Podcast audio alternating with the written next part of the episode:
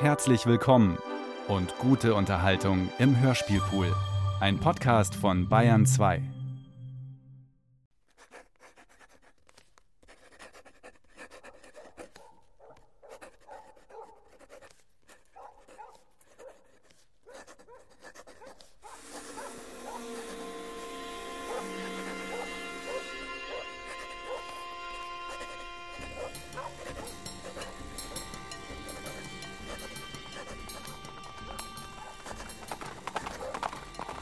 aus den Magnalia Dei pergentem Rosmeriorum, das heißt den Großtaten Gottes durch das Volk der Rosmer, des Kablans Ägid.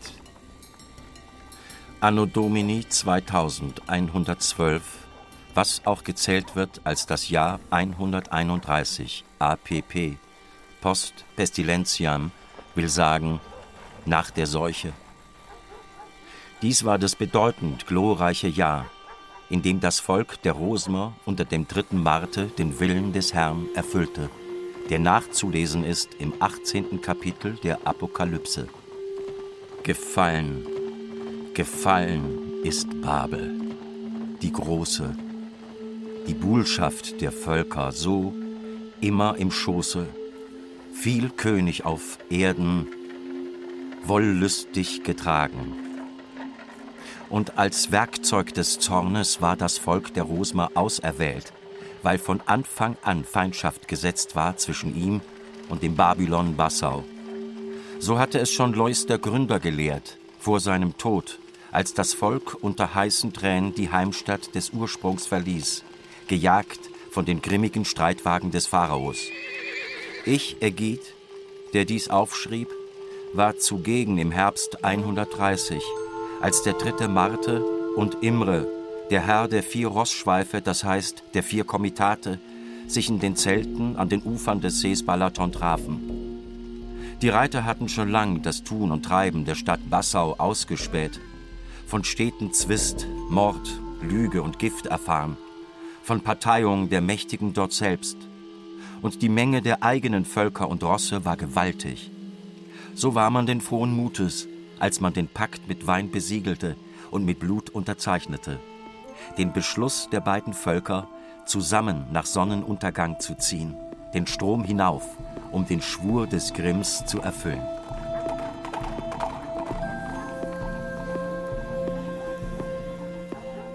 Der Untergang der Stadt Passau von Karl Amery.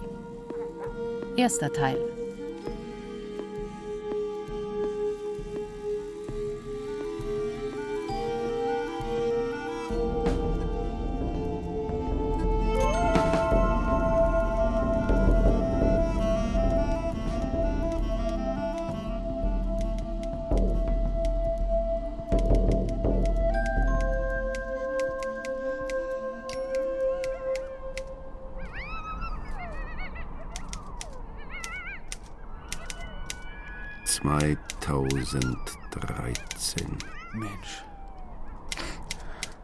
Marte schniefte und wischte sich mit dem unsauberen Handrücken unter der Nase hin und her.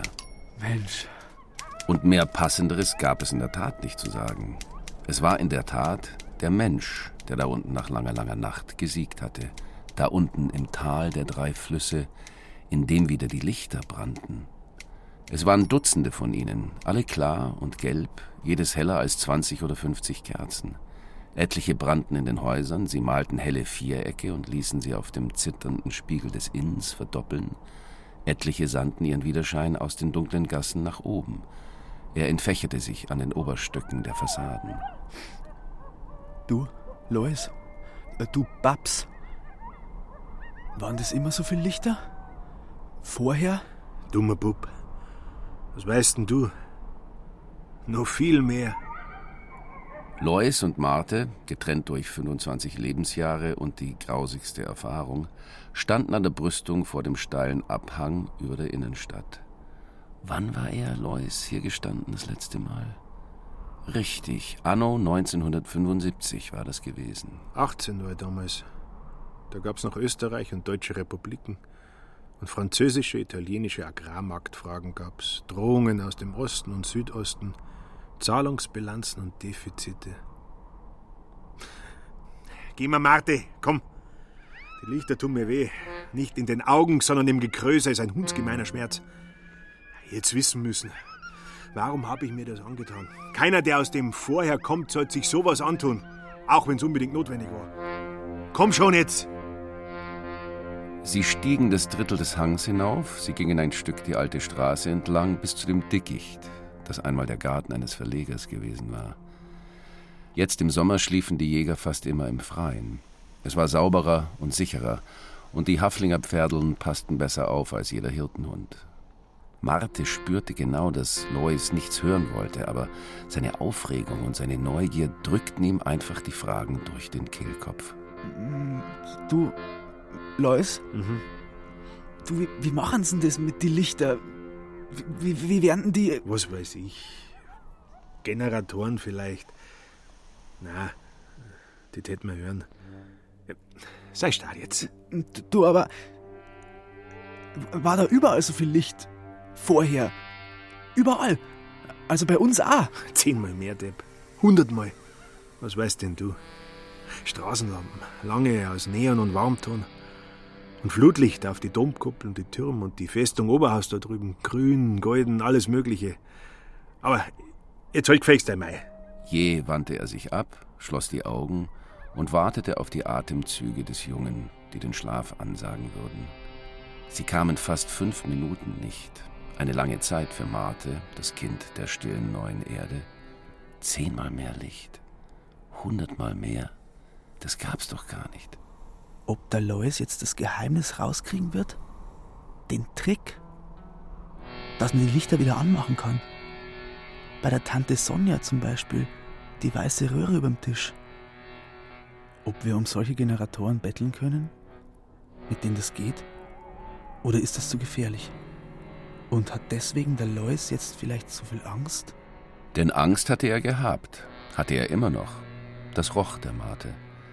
Morgens und abends waren sie meist geritten und abseits von den großen Vorherstraßen. Lois hatte auch kein Feuer gewollt. Von kaltem Geselchtem aus der Satteltasche und kalten Kartoffeln und roher Petersil hatten sie fast acht Tage gelebt. Furcht, ja, die kannte der Mate selber, zum Beispiel damals, als Brit fast ersoffen und er ihr nachgesprungen war in die Trauen. Aber das war etwas ganz anderes als Angst. Die erlebte er zum ersten Mal, ehe er einschlief. Angst vor, vor Unbekannt. Unbekannt. Lois, der noch viel mehr Angst hatte, schlief viel später ein. Er hatte die gehabt, seit die Wanderer und Jäger mit den Lichtergeschichten gekommen waren. Das mussten die gleichen Verrückten sein, die seinerzeit die Städte angezündet hatten. München hatte fast den ganzen Herbst 90 gebrannt.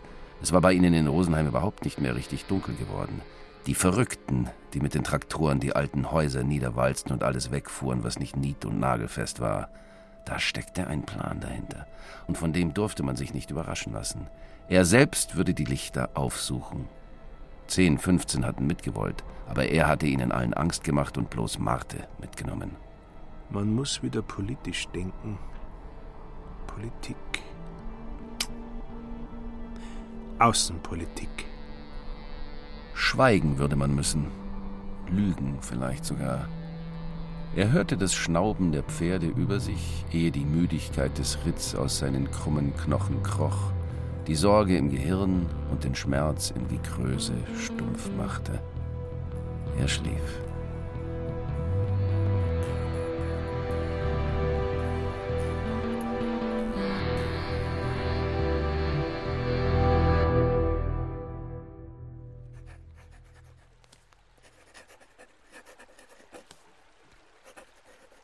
Aus den Magnalia des Ägid. An der Donau gibt es eine Enge, die Struden heißt. Dort stellte ich mich auf, Ägid, und zählte die Rossschweife des Heeres.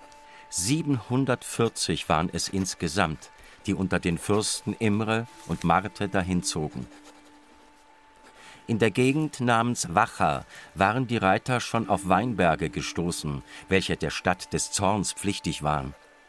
Sie hatten die Reben abgehackt, hatten sie um die Stöcke gehäuft und mit Nafta angezündet, Der freche Reichtum der Bassauer sollte getilgt werden aus der Erinnerung der Überlebenden. Manches Volk rannte jammernd vor den Rossen weg. Anderes kam aber auch und frohlockte wegen des Kommens der Reiter. Mir, Ägid, erzählten sie über den frechen Handelsgeist der Stadt, wie sie Landebrücken anlegte am Strom, wie sie dort mit allem Gerät ankam, das sie in ihren Gewölben fertigen ließ, wie sie dies tauschte zu sehr gutem Preis für sich selbst und ganz schlechtem für die einfachen Menschen der Gegend. Vier Luchsfälle mochten da, wie sie sagten, wohl auf eine gute Harke kommen, ein fetter Ochse auf einen Schock Nadeln, zehn Pfund Gewicht Wachs auf ein Messer. Und wo die Bassauer von gutem Eisen und anderem Metall hörten, ritten sie schnell hin und nahmen es weg. Aber die Menschen der Gegend, so erzählten sie mir, versteckten es gut.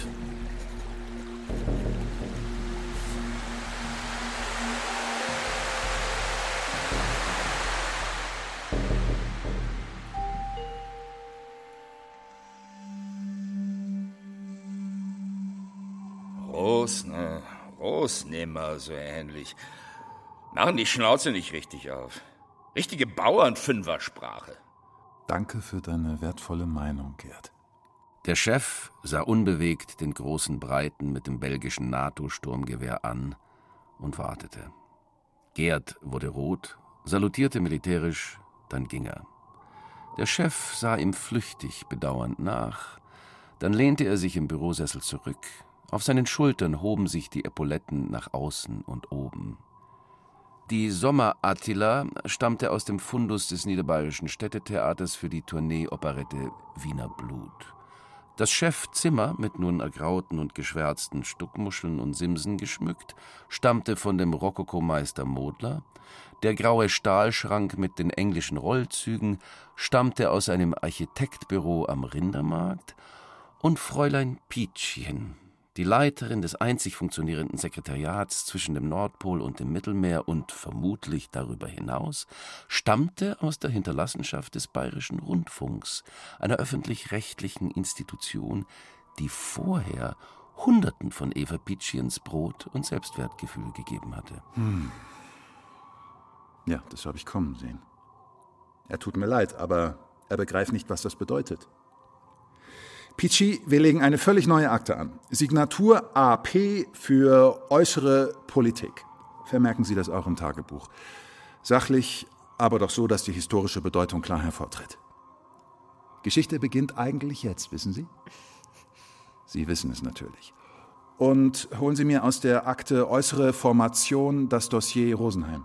Sofort, Chef. Was da hauchte, war unbedingte und freiwillige Loyalität.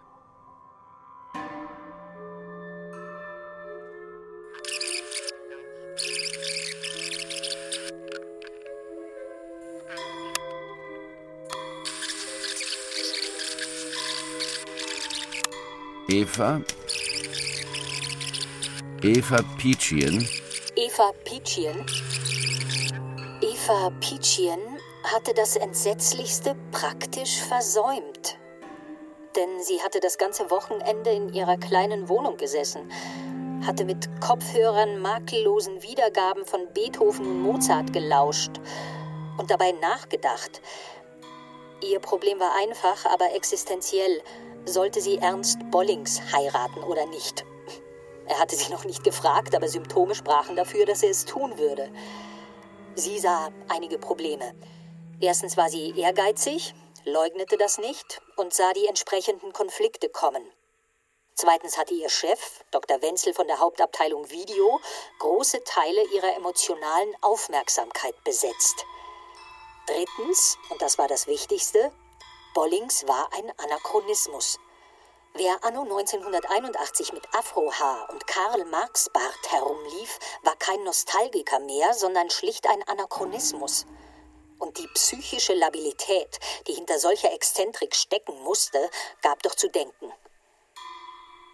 Weder Mozart noch Beethoven hatten ihre Fragen gelöst. Und so sah sie praktisch nichts, während sie am Montag zum Dienst fuhr. Sie hätte einiges sehen müssen. Eva Pietschien hatte PKW-Erlaubnis und 50-prozentige Sonderbons für das teure Benzin. Die meisten Festangestellten fuhren in gecharterten Bussen des Bayerischen Rundfunks wegen der Unsicherheit in den öffentlichen Verkehrsmitteln.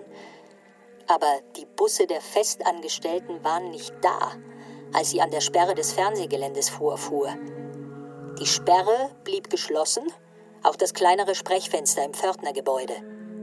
Der Pförtner trug wie üblich Stahlhelm und Revolver. Fahren's heim, Fräulein Pietschen, oder fahren's aufs Land. Ist schon wurscht, wohin. Sie sah sich um, jäh erwachend, und merkte, dass auch der Parkplatz für die freien Mitarbeiter völlig leer war. Plötzlich sah alles anders aus. Sie wendete und fuhr jetzt schnell. Panik erwachte und Verkehrsprobleme gab es nicht mehr. Sie hielt an einer Telefonzelle, weil sie nicht warten konnte. Sie rief Bollings an, niemand meldete sich. Sie wählte die Privatnummer von Dr. Wenzel. Bei Dr. Wenzel. Dies ist Ihr freundlicher Antwortdienst. Sprechen Sie beim Einsetzen des Summtones. Herr, gib ihm die ewige Ruhe, sagte sie langsam und deutlich. Sie war nicht katholisch, sie war nicht christlich. Es fiel ihr einfach so ein. Als sie aus der Zelle trat, sah sie schräg über der leeren Straße drei junge Männer, die ein Schaufenster einschlugen. Sie lachten unbändig und kamen im Laufschritt über die Straße. Sie rannte zu ihrem Auto, sie erreichte es, aber der Motor streikte. Sie schrie schon, während der Erste, der das Auto schon fast erreicht hatte, stehen blieb und immer lauter lachend in die Knie sank. Die anderen bremsten abrupt, heulten vor Angst und rannten mit doppelter Geschwindigkeit in die Seitenstraße. Erst im Lift zu ihrer Wohnung im Mietgebirge fing sie an zu zittern und hörte bis zum Abend nicht mehr auf. Sie saß am Panoramafenster. Sie sah die Sonne vorbeimarschieren. Sechs Tage verließ sie die Wohnung nicht. Als der Hunger sie hinaustrieb, war die Stadt gestorben. Sie plünderte die Supermärkte, sobald sie ihre bürgerliche Programmierung überwunden hatte. Aber sie konnte nicht den Entschluss fassen, die Stadt der Toten zu verlassen. Sie verkam, aber sie lernte wenigstens den Banden zu entfliehen. Sie wurde eine geschickte graue Ratte, die zwischen verrottenden Regalen herumhuschte und mit wirklichen Ratten um Konservendosen kämpfte. Sie arbeitete sich nachts zu den Gärten der Villenviertel durch. Sie verlernte die Sprache der Menschen. Bis der Tag kam, an dem die Stadt zu brennen begann. Zuerst ergriff sie Panik, als sie die Feuerwand sah, die sich vom Norden her zum Zentrum durchfraß, und die kleinen Banden, die wie aufgescheuchte Wildschweine durch die Distelsteppe des überwachsenen mittleren Rings galoppierten aber sie behielt genügend Nerven, um abzuwarten. Und dann hörte sie die Megaphonstimmen. Es waren die ersten Stimmen der Zivilisation seit neun Jahren. Wer wolle, so verkündeten sie, könne in die Stadt der Verheißung kommen. Und dann sah sie ihn, den Chef. Er stand hoch aufgerichtet auf einem Traktoranhänger in der hellblauen Uniform eines KK-Generals en Campagne. Er war der Mittelpunkt aller Stimmen. Er war die Stimme selbst. Bitte, schrie sie, wimmerte sie. Sie lief, eine kleine gekrümmte Ratte mit einer Haushaltsdose Bohnen unter dem Arm, dem knallroten Führungstraktor entgegen. Und sie wurde erkannt. Nun war sie wichtiger als je zuvor. Sie war nun Gedächtnis und Gedächtnis der Zivilisation. Sie wurde die treueste der Stadt Passau. Keiner schlief je mit ihr, weder der Chef noch sonst ein Mann. Dabei war Fruchtbarkeit ein hohes Gebot geworden. Aber sie, Eva, war die Priesterin. Alle wussten das. Und sie verstand es und billigte ihre Erwählung.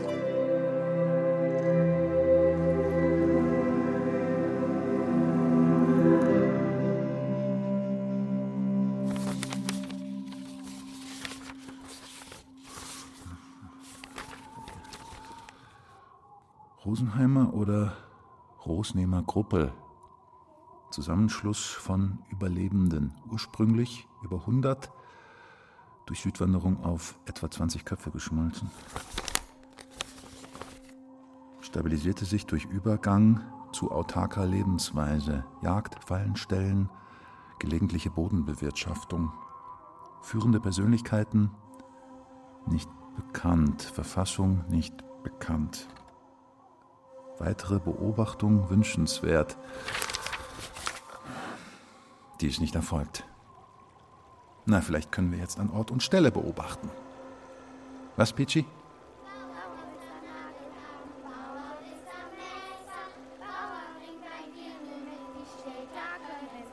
Seufzend klappte der Chef das Dossier zu und trat auf den Rokokobalkon hinaus, der den kleinen dreieckigen Residenzplatz überblickte. Er liebte diesen Platz. Vor allem aber liebte er sein Volk von oben. Kinder umtanzten in einem halbwilden Ringelreihen zwei Männer, einen alten und einen breiten, sehr großen Jungen. Die Männer schwitzten vor Sonne und Verlegenheit. Die Pferde der beiden, klein und sottig, tranken aus dem Brunnen. Haflinge. Gebirgspferde. Sollten wir uns merken, Peachy. Diese Bauernfünfer da unten sind Gesandte. Auch wenn sie nicht wie Gesandte aussehen, aber wer sieht wohl noch so aus? Aufhören! Schluss damit, Kinder! Die Kinder wandten ihm die Mondgesichter zu, Ihre Münder öffneten sich staunend, dann stoben sie weg, nach vier Richtungen, in vier verschiedene Gassen hinein. Der Chef grüßte die Fremden, indem er die rechte mit dem Handrücken nach außen hob. Der Junge grüßte nicht zurück, wischte nur mit dem Ärmel über die nasse Stirn. Der Ältere, er war, wie der Chef feststellte, nicht wirklich alt, nur wettergeschrumpft und ledern, grinste zahnlückig und verneigte sich hastig und steif aus dem Kreuz.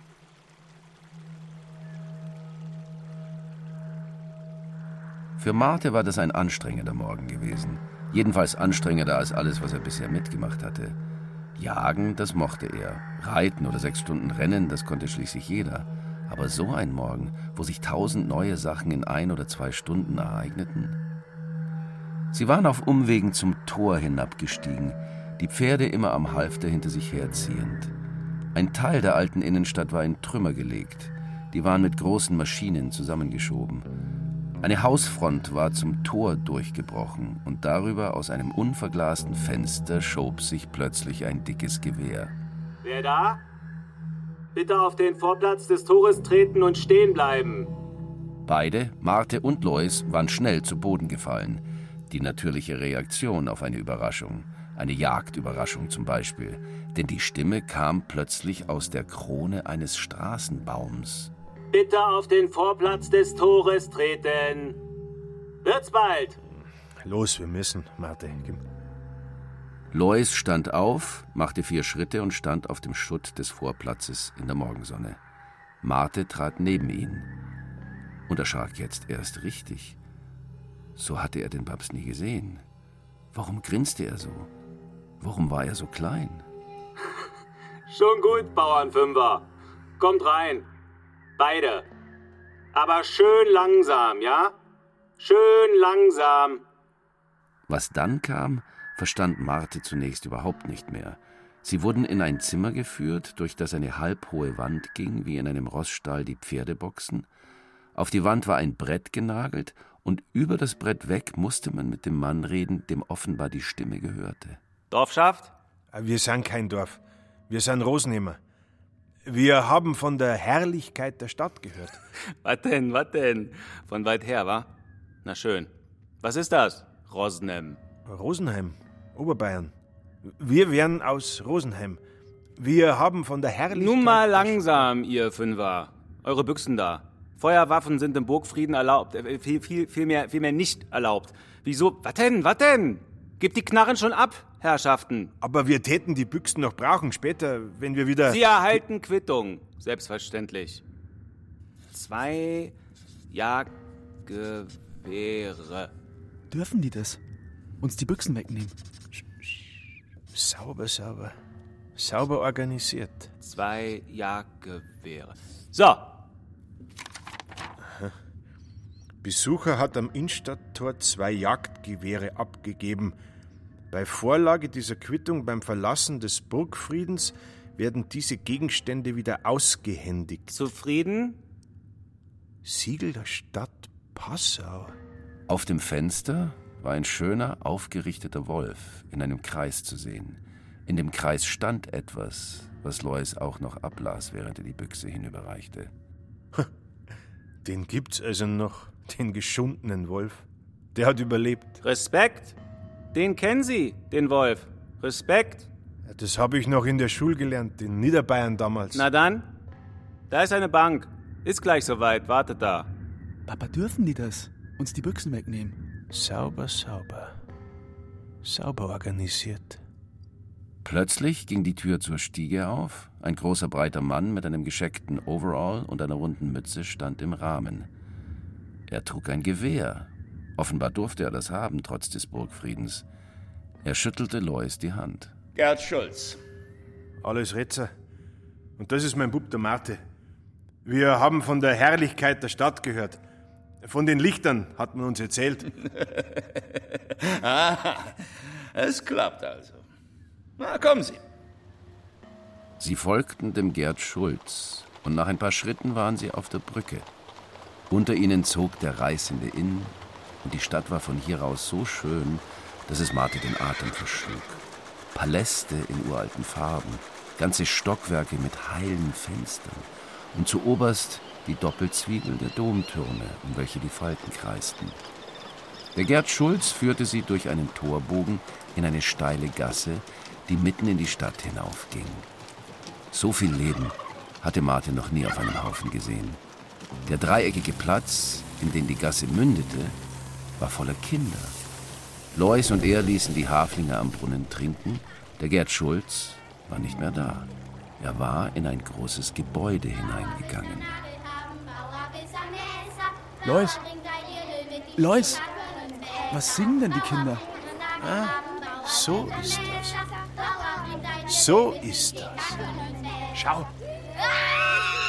Lois stieß Marthe an. Auf dem Balkon des Gebäudes stand ein Mann in einem prachtvollen Janker. Der hob langsam die rechte Hand und winkte ihnen. Pichi, wir müssen mit Takt und Diskretion handeln. Das ist es, was die Situation erfordert. Takt und Diskretion. Ist die Traube schon ans Netz angeschlossen? Ja, Chef. Gut. Gerd soll eine Einheit losschicken. Besser, er soll sich selber kümmern. Für die Gästebegleitung stellen wir Adi ab. Adi? Natürlich. Nur das Beste. Sie soll eine Mahlzeit richten lassen. Warm. Mit dem österreichischen Wein, dem Dings. Na. Weltliner? Richtig. Und heute Abend, Peachy, heute Abend. Bankett. Doppelt richtig. Im Rathaussaal. Ich werde mit Linda das Nötige besprechen. Jetzt auf zum Empfang. Passau grüßt Rosenheim.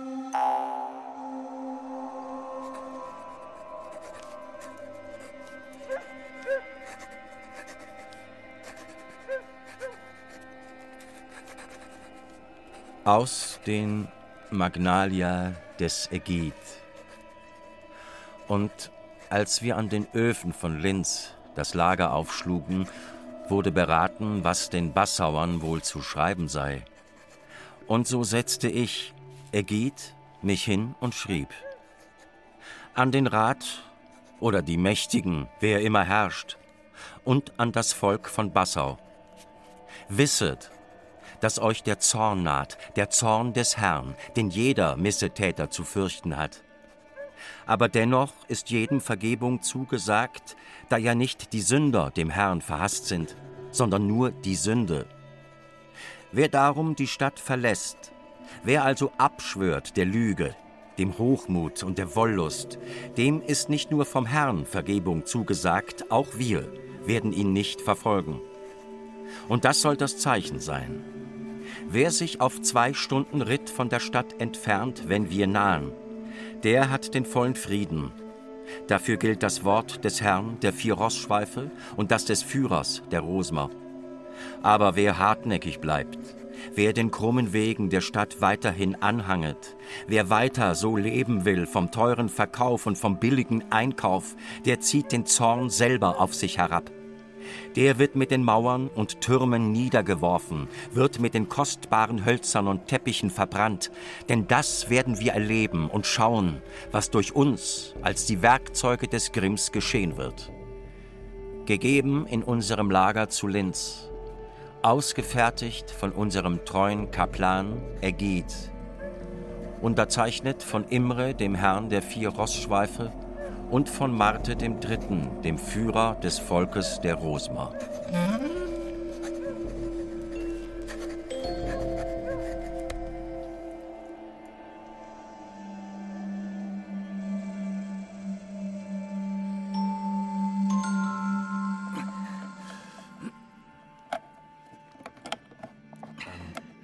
Wegen unser braucht's das fein nicht. Order vom Chef. Lois sah Gerd Schulz zu, der an der Wand eines Zimmers im ersten Stock des Hotels zur Traube kniete und einen dreipoligen Stecker in eine Wandbuchse schob. Dann knipste er an der Stehlampe, die Birne strahlte gelb. Ah, da ist ja Feuer drin. Wie hast denn du das anzünden? Wenn's regnet, zieht ihr am besten den Stecker ab, sonst könnte es einen kurzen geben.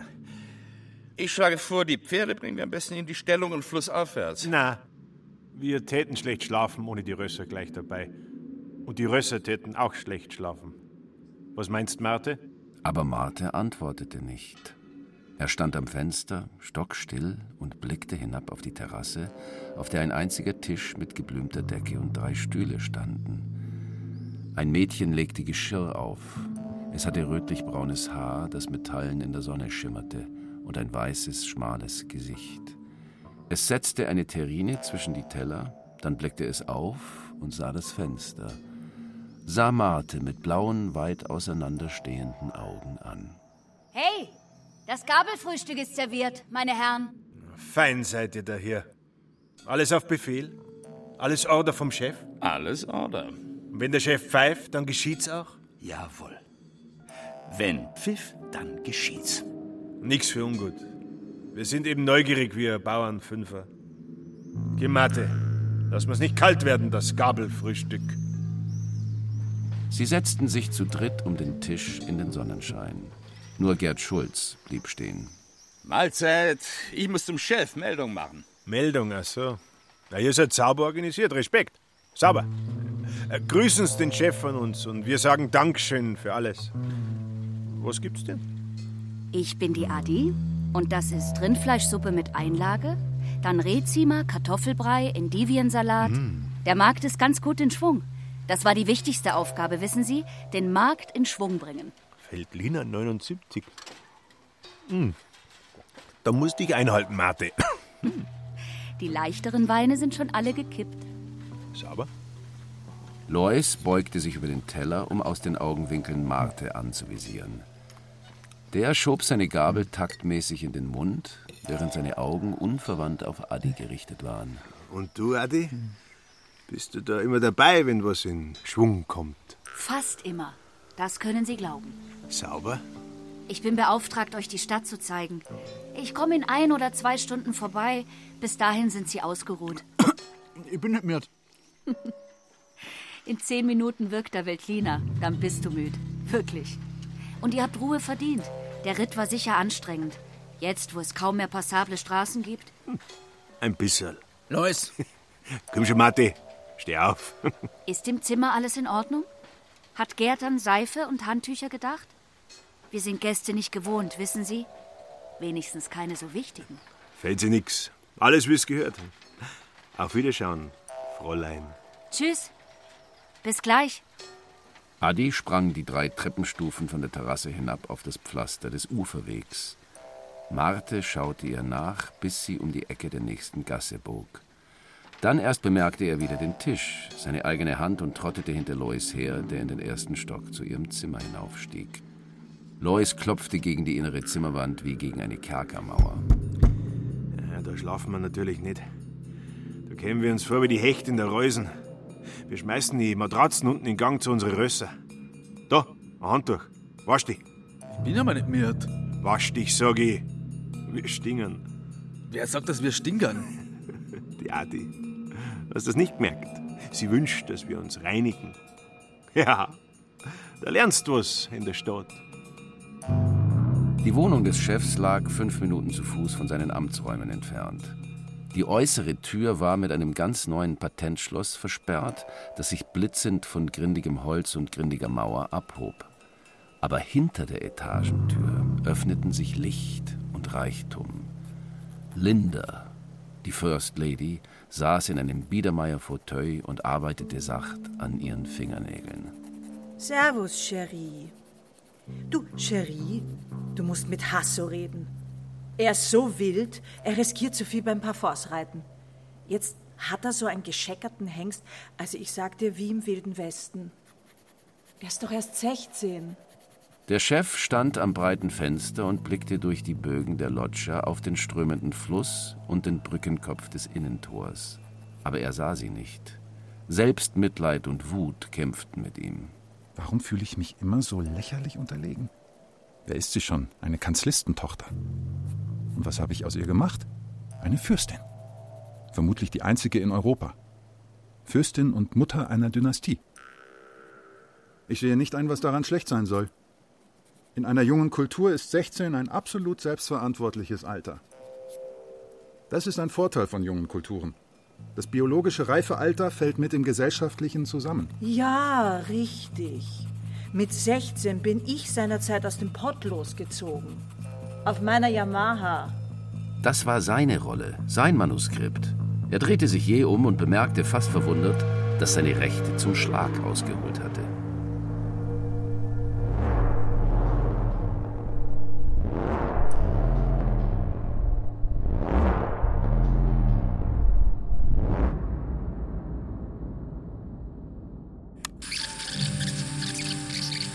Sein Vater? Sein Vater hieß Max Schimanski, war als blutjunger Mensch Bergmann gewesen und ließ sich sofort auf Kohlevergasung umschulen, als die neue Energiepolitik Ende der 70er Jahre einsetzte. Aber was sollte Erwin damit? In Gelsenkirchen, wo nichts los war, oder auch in Bielefeld oder in Bochum. Der Pott, so fühlte Erwin Schimanski, brachte ihn noch um.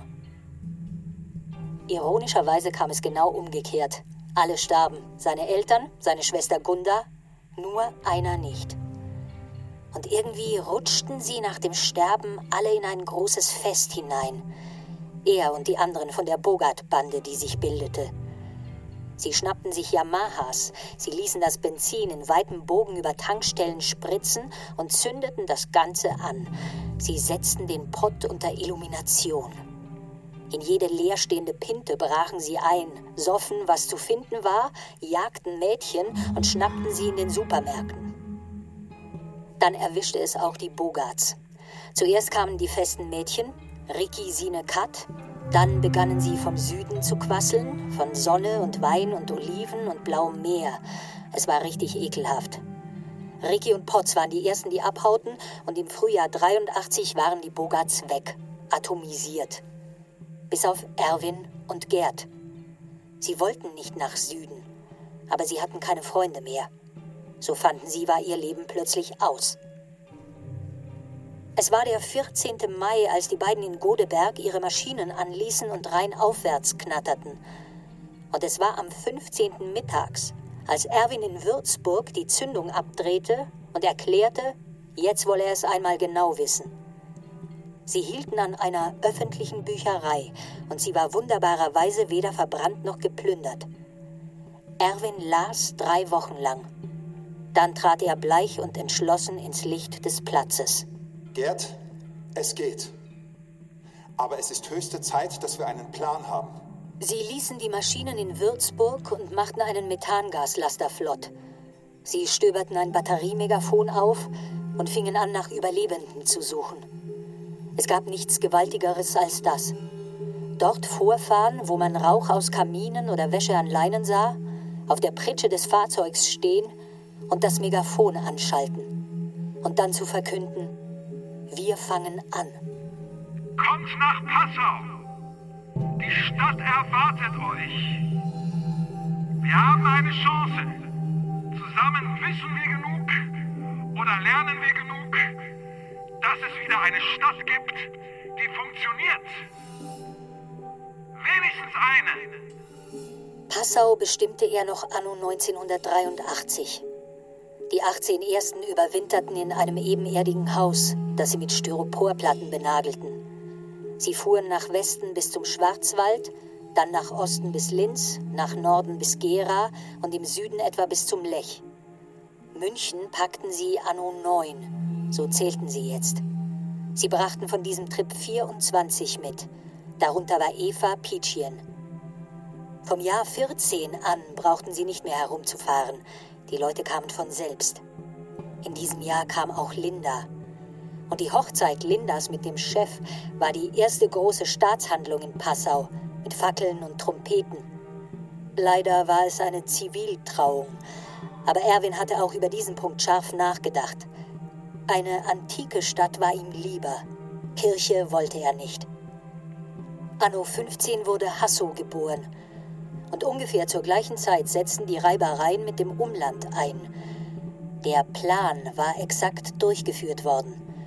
Woche für Woche rollten die Traktoren, anfangs mit Gummi bereift, später mit Spikes, hinaus und walzten die Dörfer, Märkte, Städte nieder.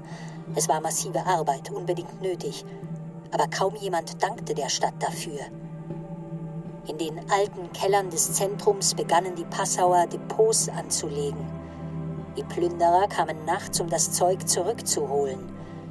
Und dennoch ging der Plan weiter, wurde ein kleines Leitungsnetz geschaffen und wurde endlich die Turbine in Gang gesetzt. Das wirkte. Das war der zweite große Schub. Die Bauern brachten es heim von den Märkten und die Jäger trugen es fort bis an die Berge. Der Mensch hat wieder die Lichter angezündet. Der Chef wurde rot im Gesicht, sein Haar wurde schütter. Er ritt auf Jagden, er sprach am Sonntag auf dem Rathausplatz Recht, er eröffnete den Maitanz am 14. mit Linda, die ihn stattlich umkreiste. Aber er wusste allmählich, dass er einen großen Fehler gemacht hatte.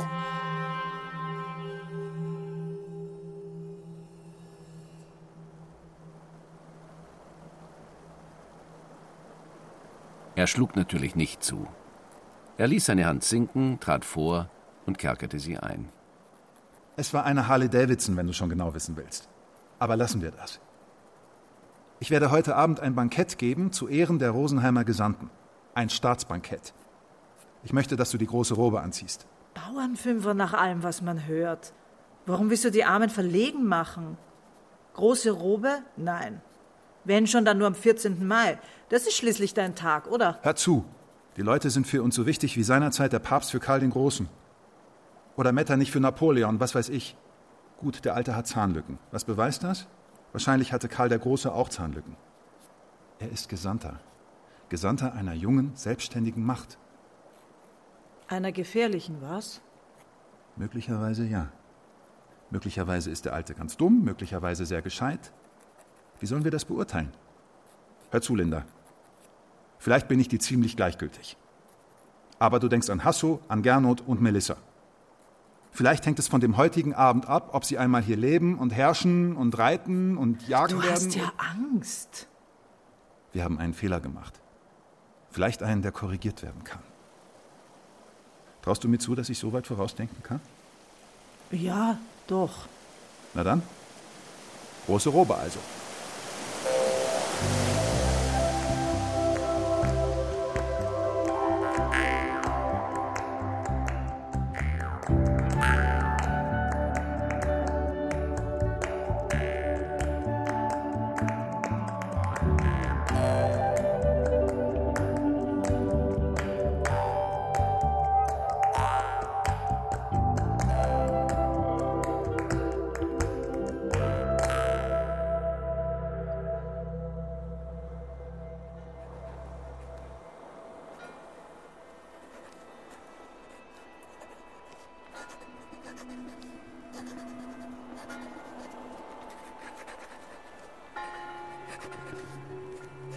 Aus den Magnalia Dei des Kaplans Egid.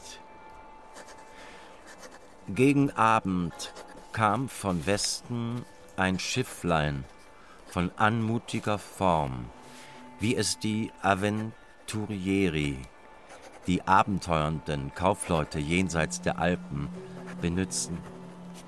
Der Abenteurer, der unversehens auf uns gestoßen war, wurde den Fürsten vorgeführt. Befragt, ob die Bassauer schon den Brief Martes erhalten hätten, ob sie über ihn beratschlagten, gestand er, dass er in Bassau nicht mehr anhalte. Nachts, unter großer Gefahr, habe er sich den Inn herab unter der Brücke durchgestohlen, denn die Stadt sei Jahr um Jahr feindseliger, auch für ihre Bewohner. Zwei Parteiungen, welche sich Schulzii und Gernotiani nennten, hätten sich in getrennten Teilen der Halbinsel niedergelassen, und nur die Stelle um den Dom sei ein Bezirk geblieben, auf dem man sich in Vorsicht treffe. Unter so ungünstigem Stern, mutmaßte der Abenteurer, sei die Stadt wohl nicht imstande, uns Widerstand zu leisten, wohl aber auch nicht zu antworten. Imre frohlockte, doch Marte, der in allem ein maßvolles Herz bewahrte, warnte vor übergroßer Zuversicht. Leicht könnte, so sprach er, die gemeinsame Gefahr eine Versöhnung in der Stadt bewirken.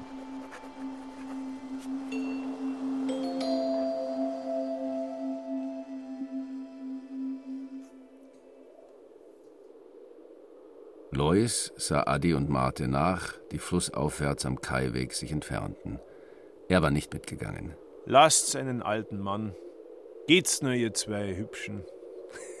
Passau grüßt Rosenheim. Er trat in die ehemalige Rezeption. Stroh war darin aufgeschüttet für die beiden Haflinger. Der braune, Martis Pferd lüpfte den Schweif, formte einen sauberen Analring und ließ drei Bälle hinter sich ins Stroh fallen. Gell, du merkst auch was. Rosenheim grüßt Passau. Er musste an den fülligen rothaarigen Mann oben auf der Treppe denken, an die volltönenden Worte und vor allem an den festen staatsmännischen Blick, der so falsch war wie Spielgeld. Irgendwas treibt ihn um. Ganz schön treibt's den um. Aber was? Weißt was, Fuchs? Ich schau mir doch die Stadt an. Wer weiß, was hilft.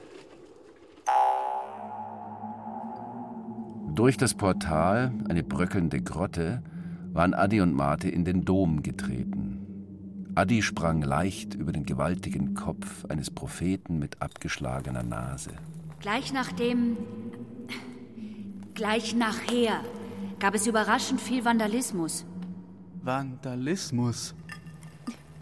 Du meinst, sie haben viel kaputt gemacht in die Kirchen? Die Leute wollten sich rächen. Irgendwie. Heute verstehen wir das schwer. Wie hätten denn die alle weiterleben wollen? Kannst du mir das sagen? Das Alte stürzt, es ändert sich die Zeit und neues Leben blüht aus den Ruinen. Bist du ein Dichter? Na, das ist doch nicht von mir. Das ist vom Lois. Der hat das ein paar Mal gesagt. Der Kaplan sagt, es war eine Strafe Gottes. Glaubst du das auch? Kaplan? Was ist das? Nur der Pfarrer halt. So ein Unsinn. Strafe Gottes. Es war der verrückte Wissenschaftler. Das weiß doch jeder. Marte wusste es nicht. Er wusste auch nicht, was ein Wissenschaftler war. Er hielt also den Mund und sah Adi an. Das war ihm Beschäftigung genug. Sie musterte Marte freundlich, neugierig, aber ein bisschen mit dem Blick von Tante Sonja, wenn sie ein Fackel betrachtete und überlegte, ob es schon zeitig war fürs Abstechen. Du, wann ich dich schön bitt, verrätst du mir dann, wie das geht mit dem Licht? Welchem Licht? Äh, Dem Strom, meinst du? Das wissen die Spezialisten. Die musst du fragen. Was ist denn das? Ein Spezialist? Das weiß doch. Äh, Natürlich. Das braucht ihr nicht. Spezialisten. Hart wie Knochen, deine Muskeln. Marte, der harte. Aufhören! Weg da! Wie lebt ihr eigentlich in Rosenheim? Nimmer in Rosenheim. Oder selten. Ein paar wohnen noch fest. Wir Mann da meistens nicht. Viel zu tun. Jagen? Fallen stellen? Fallen? Na. Oder bloß für die Gurzer. Für die Hecht haben wir draußen. Die sind am besten, wenn's dampfe ist, ein bisschen hey, aber Wasser druckert. Dann, ja, du verstehst mich nicht. Ich bin halt kein Spezialist. Das ist schon recht so. Genau so müsst ihr leben. Zu was brauchst du schon? Elektrisches Licht? Das wäre nicht die Hauptsache. Ist es auch nicht. Aber jetzt komm. Ich zeig dir noch was. Das Lagerhaus. Eigentlich. Eigentlich hieß er Thomas. Thomas. Eigentlich hieß er Thomas. Nach seinem Vater. Aber das wusste er selbst nicht mehr. Seine Eltern waren Paradise People. Marte sah sie manchmal im Traum, ohne zu wissen, dass sie es waren. Er glaubte vielmehr Illustrationen aus einer Jugendausgabe des Lederstrumpf zu sehen, den er oft wegen der Bilder durchblätterte. Was er für Wilde hielt, waren die Paradise People, die nackt herumliefen, wenn das Wetter es erlaubte, sich anmalten und mit Federn schmückten. Sie hatten auch eine Ideologie, wenigstens behaupteten das die Gescheiteren von ihnen. Ob Martes Eltern eine hatten, ist nicht bekannt. Die Paradise People waren die ersten, die nach Süden gingen. Sie setzten Busse instand und nahmen die Kufstein-Brenner-Autobahn. Manche auch die Strecke über Salzburg nach Wien und von da nach Slowenien und Istrien. Tatsächlich kamen nur etwa zwei Drittel durch, weil die Stämme in Tirol und Kärnten viele erwischten. Martes erste präzise Erinnerung war die an einen riesigen Platz. Es war nur der Ludwigsplatz in Rosenheim, kindlich ausgeweitet zur Weltarena und vollständige Einsamkeit. Der Bus war ohne ihn abgefahren. Seine verrückten Eltern hatten ihn glatt vergessen. Er hielt sich an einer sinnlosen Parkuhr fest, deren Zeiger auf sieben Minuten festgeklemmt war, und weinte. So fand ihn Lois. Das schaut ihn gleich.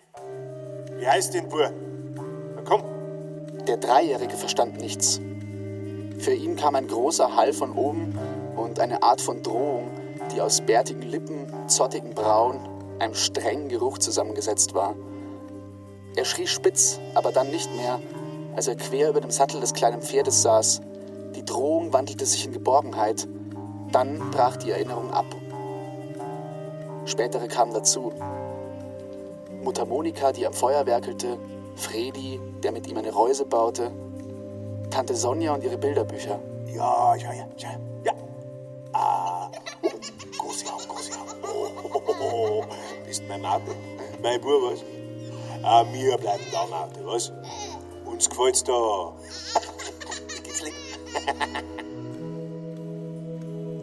Auch Schlimmes, oft nicht Erklärliches. Papa Lois singen zur Ziehharmonika.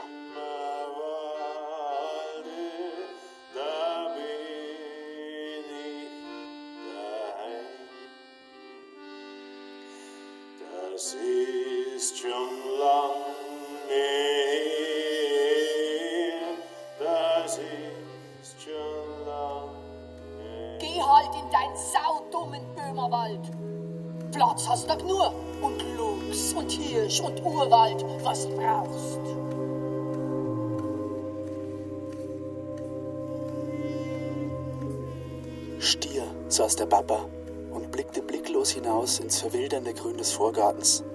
Und Mama Monika schrie und der Papa schmiss die Ziehharmonika auf den Boden und ging wortlos hinaus. Und Tante Sonja flüsterte eintönig. Felix. Felix. Felix. Felix. Felix. War es eine ganze Nacht lang, wie er sich's einbildete? Oder nur eine Stunde im Kerzenschein, von seiner Kinderfantasie verlängert? Sie hatten doch alle durchgefunden, durch die Millionen Geister in den Lüften. Schon wegen Lois selber, den alle anerkannten, aber auch wegen des Kaplans Dullinger, der ihnen sieben Jahre nachher zulief und zuerst ein ganz verrücktes Mannsbild, aber dann recht handsam und gescheit geworden war. Und wegen der vielen Kinder, die keine Geister mehr kannten und die in der neuen Welt aufwuchsen. Marte bekam sein Ross, als er acht Jahre alt war. Mit zwölf ging er zum ersten Mal mit ins Hochgebirg auf die Gamsen und mit 17 tat ihn der Kaplan mit Elfriede zusammen. Das ging alles seinen Gang. Als er nach Passau ritt, hatte er, Marte, vier Kinder mit Elfriede.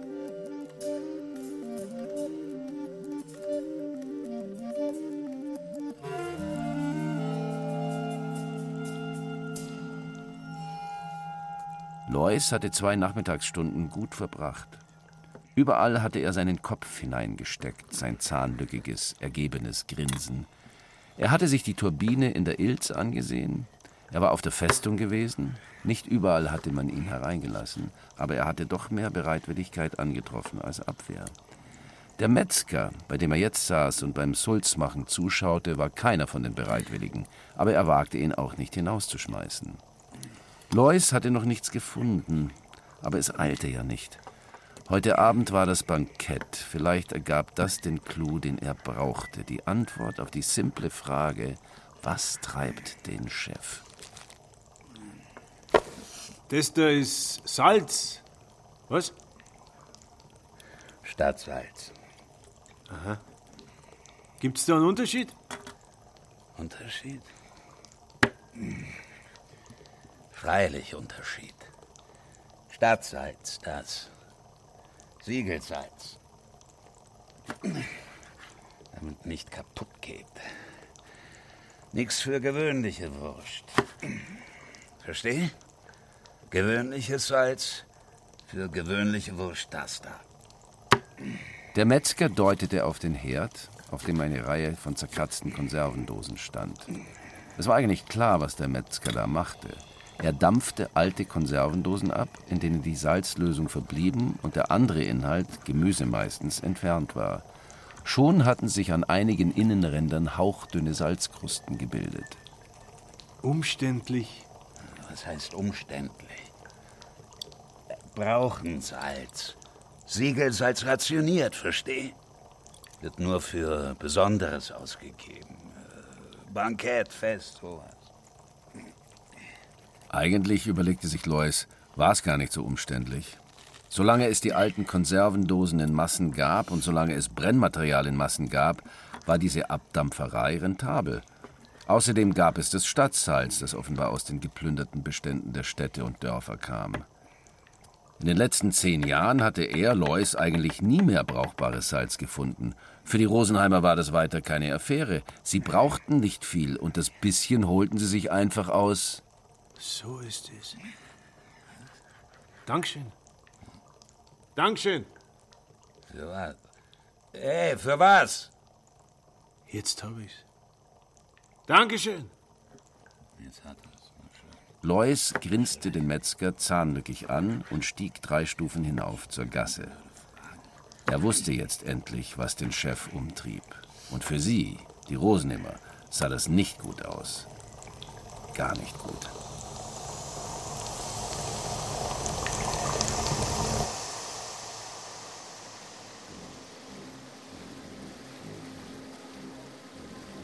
Fanfarenspiel. Empfang vor dem Rathaus, Einzug der Gesandten und der hohen Familie, Ansprachen und Prosit, hm. Tanz. Es werden Mosel, Burgunder, Feldliner, Tokaja und Cognac gereicht. Kommt alle. Hm. Nicht ein Schreibfehler drin. Hm. Lois hielt die Karte aus gehämmertem Papier einen Arm lang von den Augen weg, um lesen zu können. Es war ihm nicht besonders gut, denn er hatte sich und Marthe gezwungen, eine Faust voll Schmalz zu essen. Man musste sich an solche alten Tricks erinnern. Aber das sah man ihm unter der wettergebräunten Haut nicht an. Die Pichi macht nie Fehler. Die ist so. Sie überwacht noch den Satz in der Druckerei. Ja. Seid ihr zwei soweit? Es kann losgehen. Wer ist das eigentlich, die hohe Familie? naja, der Chef eben. Dann Linda, die hohe Dame, oder? Ja, ja, seine Frau eben. Und die drei Kinder. Hasso, Gernot, Melissa. Schau, schau. Wie damals im Mittelalter.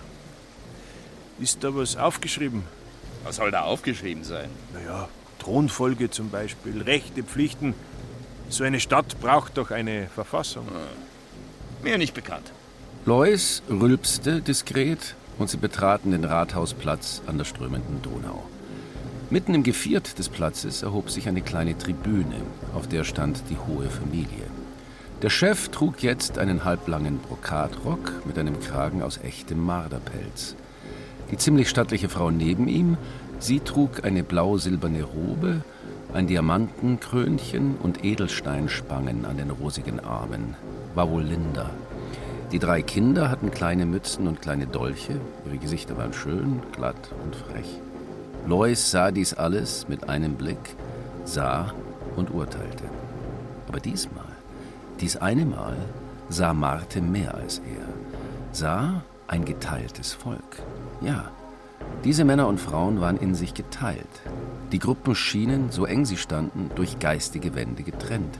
Leute mit verschiedenen Gesichtern und verschiedenen Augen und verschiedenen Arten zu stehen. Spezialisten, alle. Das Wort fiel ihm ein. Adi hatte es gebraucht und dann vergaß er es sofort wieder. Denn der Chef hob die Hand, als die Gesandten noch fünf Schritte von ihm entfernt waren.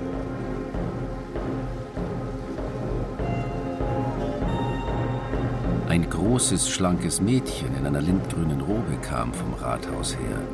Sie trug Blumen im gelösten rötlichen Haar und in beiden Händen einen goldenen Kelch. Schritt für Schritt kam sie auf die hohe Familie und die Gesandten zu, dann blieb sie stehen, senkte den Kelch und hob die Augen. Es war Adi. Lasst Festtrompeten dröhnen, lasst den Willkommen tönen zum Wohl der neuen Freunde, der Gesandten. Wohl bekommst. Wohl bekommst. Der Chef hob jetzt wieder die Hand. Er legte Lindas und Lois Hände zusammen, damit sie als Paar einziehen sollten. Und er legte Martes Pratze um die weißen Finger eines zwölfjährigen Mädchens mit vorstehender Oberlippe und einem blonden Zopf. Marte verstand nichts, denn sein Kopf sauste von Fackeln, Fanfaren, Gold und Perlen. Melissa, ich bin die Tochter vom Chef. Nach der Sitte der Stadt gehört sich das. Wo ist sie? Wo ist die Adi hin? Bist du Stadt? Und sauf nicht zu viel. Jetzt wird's kritisch. Auf fackelumwedelten Treppen ging's in den großen Rathaussaal. Lange Reihen von Tischen und Bänken standen da herum. An ihnen verteilten sich die Geladenen. Nur vier Stühle waren brokatbezogen und hatten Armlehnen. Und die waren für die Gesandten, den Chef und seine hohe Gemahlin bestimmt.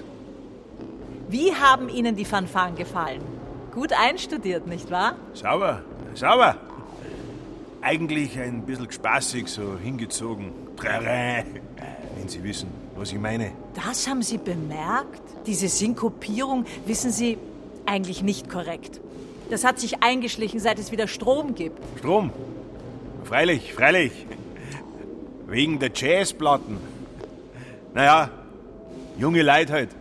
Linda warf einen Blick über die Schulter, wo der Chef hinter den beiden führenden Paaren hereingetreten war, aber sie fing nicht seinen Blick auf, sondern den von Eva Pitschchen. Sie, die einzig Kompetente, stand als einzige im schwarzen Kostüm. Eine Regisseurin in einem Renaissance-Ausstattungsfilm. Ich krieg heute einen richtig alten Wodka. Sherry tut's auch, Kind. Eva Pitschchen winkte durch die Tür in den großen Saal, um das Chorlied auszulösen. Die Musik erfüllte Martes Brust und sie füllte seine Augen mit Tränen, da er Adi sein Geheimnis wieder sah. Sie hatte sich blitzschnell umgekleidet und war jetzt eine Pagin. Sie trug mit anderen Pagen und Paginnen die riesigen Platten mit Sülzen und Zungen und die geschliffenen Karaffen, aus denen der Wein gegossen wurde. Marte, wir gehen dann tanzen, wenn es zu langweilig wird. Gut. Im roten Dunst der Fackeln erhob sich der Chef. Er sprach nun vom großen Unglück, von der Bürde der Überlebenden, vom tapferen Entschluss, in diesem Land nördlich der Alpen zu bleiben, vom Phönix aus der Asche. Lois hatte sich bemüht, wenig zu trinken, aber die Weine waren alle überschwer und er war nichts mehr gewohnt. So kniff er die Augen zusammen und hoffte, dass es gehen würde, nicht nur wegen des Schmalzes, das er vorsorglich gegessen hatte. Rosenheim grüßt Passau. Nein, äh, Passau grüßt Rosenheim.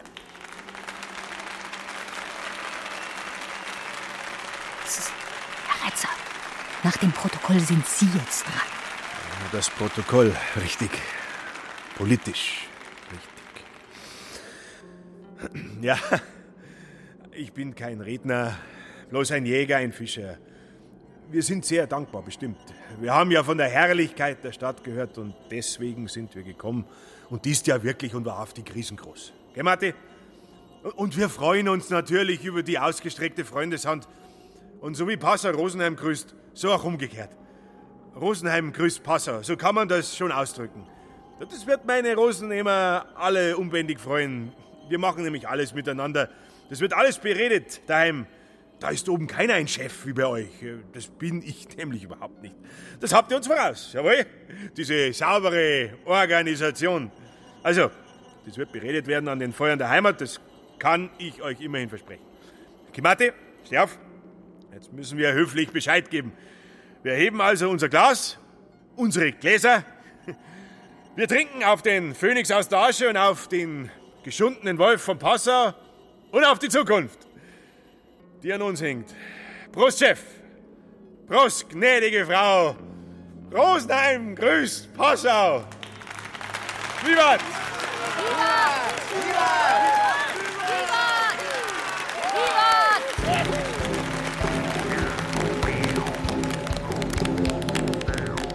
Die Gläser und der Kelch dröhnten aneinander und die Pagen stießen die Fackeln nach unten und auf einmal flammte das Licht auf, von selbst. Alles klatschte und der Beifall wurde zum Sturm, als jetzt vier Männer die Platte herantrugen, auf welcher der Eber lag. Jetzt erst begann wirklich das Fest. Das Fest der Überlebenden. Lachen knallte gegen die Decke des großen Saals, Männer umarmten Frauen und küssten sie mit fettigen Lippen. Gruppen von jungen Leuten drängten sich durch die Tische und tranken purpurrote Weinstrahlen, die sie weit von oben in die offenen Münder gossen. Irgendwann stand Marte an der Wand, dann mitten zwischen den Bänken in eine Gruppe eingestrickt, die sich an den Schultern umfasst hielt. Irgendwann sah er Lois ins Gesicht, der ihm die Faust in die Rippen stieß. Hernach in der Traube. In der Traube, verstehst? In der Traube, Papa. Scheit sie nix. Und dann war statt Lois Adi wieder da. Komm, auf, Martin, zum Lektrotanz. Elektro was? Lektrotanz! Die jungen Bunten schrien es alle. Lois sah es. Zwei, drei Dutzend lösten sich aus der Menge, strebten mit den Bewegungen von Schwimmern zum Ausgang. Und Marte war darunter. Er sah, wie die Adi seinen Marte am Arm nahm und durch die Tischreihen zog. Er wollte ihm nach. Herr Alois Retzer, wir haben noch einen Pflichttanz zu absolvieren, einen formellen. Nicht Elektro, fürchte ich. Aber dann, Herr Retzer, sollten wir geschäftlich werden. Ich schlage eine kleine Besprechung bei mir zu Hause vor. Unter vier Augen. Auch das war Politik. Marte war nur noch ein Schatten unter Schatten. Er konnte ihm nicht folgen, denn er, Lois, war der Gesandte. Nach vielen Bechern Tokaja musste er nun geschäftlich werden. Die großen Schatten der Vergangenheit sprangen aus den Ecken des Saales, trotz des wiedergefundenen Lichts. Metternich, Bismarck, Kissinger.